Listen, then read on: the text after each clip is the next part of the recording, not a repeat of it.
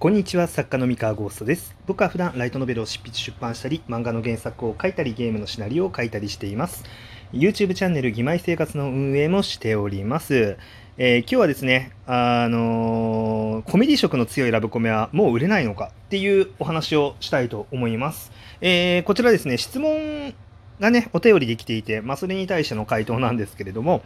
はい、えー、匿名さん、えー、最近のラブコメはいわゆる甘々、イチャイチャ、ものが多いように見受けられますが、昔のようなコメディ色の強いラブコメはもう売れないのでしょうか？という、まあ、あの、質問をいただきました。すいません、ちょっと暑いんで、あれですね、クーラー入れさせてください。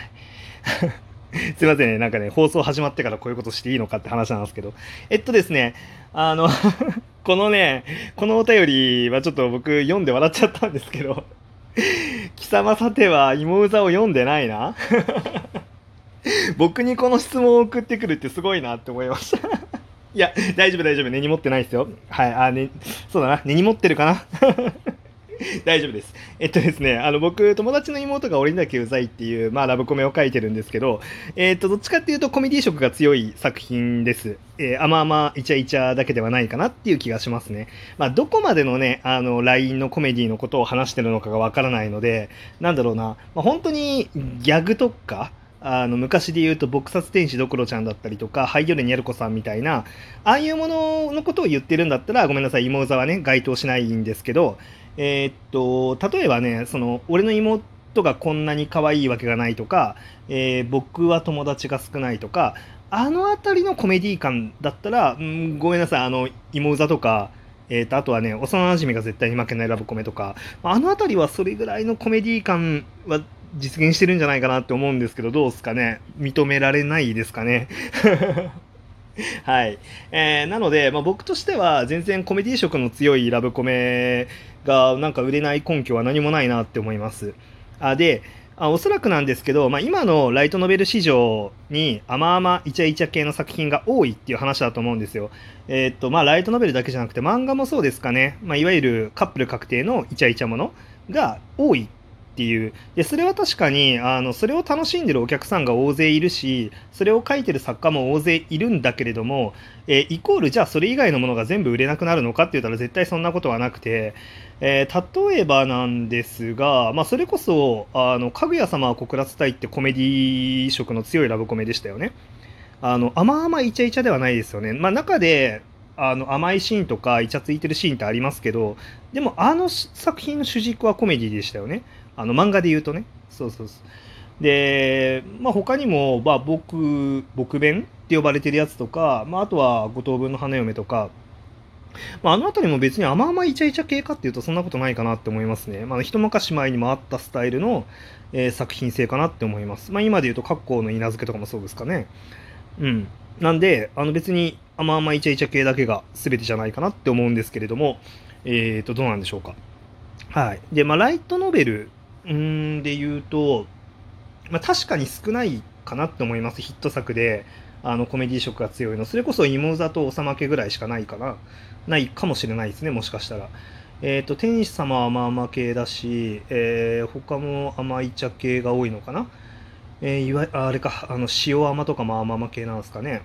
ちょっとごめんなさい。あの作品ねまだねあのしっかり読めてないのであのあのウェブでねあのちょっとだけ読んだぐらいで、まあ、ちょっとねしっかり読めてないから内容そこまで把握してないんですけどうん。とかかな、まあ、で確かにうんチラムネとかはあれですもんね。あのいわゆる青春ものというか青春色が強い作品だし、まあ、そう考えたら確かにコメディ色の強い作品は減ってきてるかなとは思います。思いますがコメディ色が強いから売れないっていうことはまあないんじゃないかなっていうふうには個人的には思いますね。結局こういう話、その今の流行の話みたいなのをするときに結構言われがちなのはもう今の時代はこれだ、こうじゃなきゃダメだっていう意見ってすごいあるんですけど大体の場合思い込みだと思うんですよ。あのー、なんだろうな、うん、イチャイチャ甘々系じゃなきゃダメだっって言われてしまうと、まあ、芋座の立つ瀬はないし、まあ、別にねあのおさま系も普通に売れてるしっていう中でうんそうですねダメだっていう根拠は特にないですね。なんか多くの人が甘々系イチャイチャ系を作ってるっていう事実とそれしか売れないっていう事実は全く別のことなんですよね。でそこをちゃんと切り離して考える必要はあるかなって思います。でただうーんこれは難しいんですけどなんかねラブコメって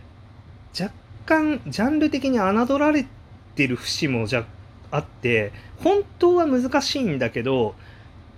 いけるって思われる節があるなとも思っていてあのそういう意味でね増えやすいジャンルはどっちかっていうと甘々系イチャイチャ系なのかもしれないです。本当は甘々系イチャイチャ系の軸だけでライトノベルを作るのってめちゃめちゃ難しくてでこれは予想でしかないんですけどえー、っと、普通にやったらですね、甘々系、イチャイチャ系の作品って、全部5巻とか6巻とかで、限界を感じ始めると思うんですよ。これ以上話漏れないみたいな。うん。どうなんですかね。まあちょっと僕自身がね、そういうシリーズを小説でやってないから、あの、肌感として持ってるわけではないんですけど、ただ単純に話の軸の、なんだろう、数だったりとか、話の軸、うん、軸の深さみたいなところを考えた時に、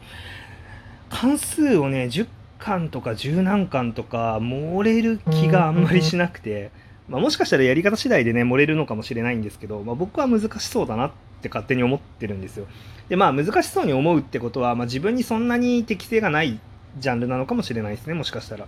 あの全然甘々イチャイチャ系だけで10巻とか書ける人っていうのは世の中に存在たくさん存在するのかもしれないんですけど個人的には難しいなって思ってるのであのなかなかね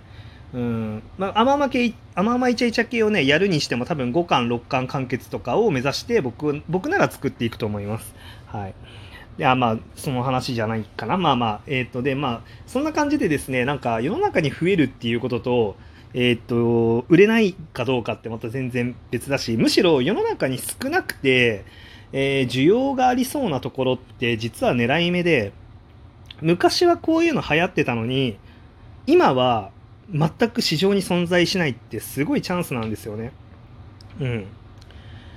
うまくやれば、あの、今の時代にそういうのを求めてた人が、一手に自分の作品に集まってくれる可能性があるってことなんですよ。まあそれこそ芋座が出たタイミングでコメディ色の強いラブコメってあんまりなくて、あのコメディ色強くてあの青春的なあの楽しみ方もできる。その浅くてたまに深いっていう感じの構造のラブコメって実はあんまり多くなくてその入り口も結構あのなんだろう低めに集めてでしっかりそのなんだろうな